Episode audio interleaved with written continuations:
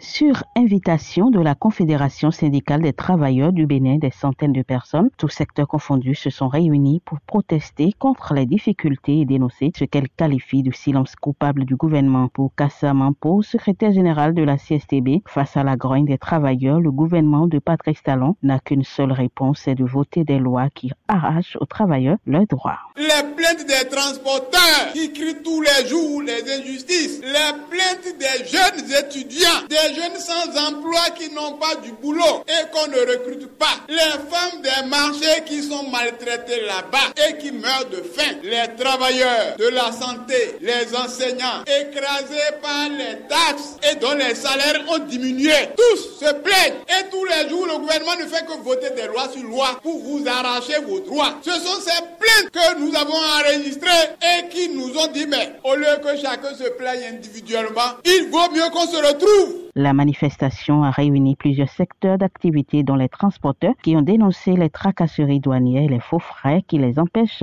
de jouir pleinement de leurs efforts. Pour les commerçants qui ont répondu présents à l'appel, le gouvernement doit se pencher sur la question et trouver des solutions définitives. Comment on va faire? Il n'y a pas l'argent dans le pays. Et vous augmentez le prix tous les jours comme ça. Avant de trouver de l'argent, c'est difficile pour nous. Et encore, ils augmentent encore le tarif sans vous mentir. Moi, je crois que je vais finalement laisser ma bouteille dans la chambre et peut-être commencer par utiliser du charbon, simplement. Les choses deviennent chères et il faut augmenter de tarifs sur les articles, sur les recharges surtout.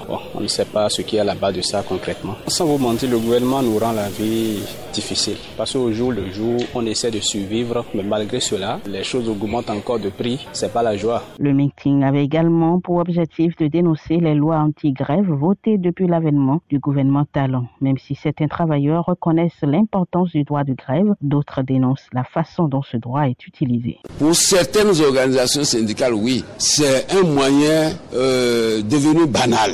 On ne décrète pas de grève à tout vent, non. Je pense qu'il est souhaitable de faire un service minimum parce qu'après tout, c'est la population qui en souffre. Mais ça ne dit presque plus rien aux gens. Parce que normalement, quand un groupe de fonctionnaires va en grève, ça doit se sentir. Mais plus personne ne le ressent aujourd'hui. Lorsque les problèmes se posent, vous engagez les discussions avec les gens, c'est déjà un moyen à 50% de régler ces problèmes-là. Ce mouvement qui intervient à quelques semaines des élections législatives de janvier 2023 ne sera pas le dernier. Les centrales syndicales promettent revenir à la charge jusqu'à ce que le gouvernement comprenne la nécessité de soulager les travailleurs qui souffrent et ne demandent que l'amélioration de leurs de vie et de travail. De Cotonou, Ginette Fleur dans l'éprouvé au Afrique.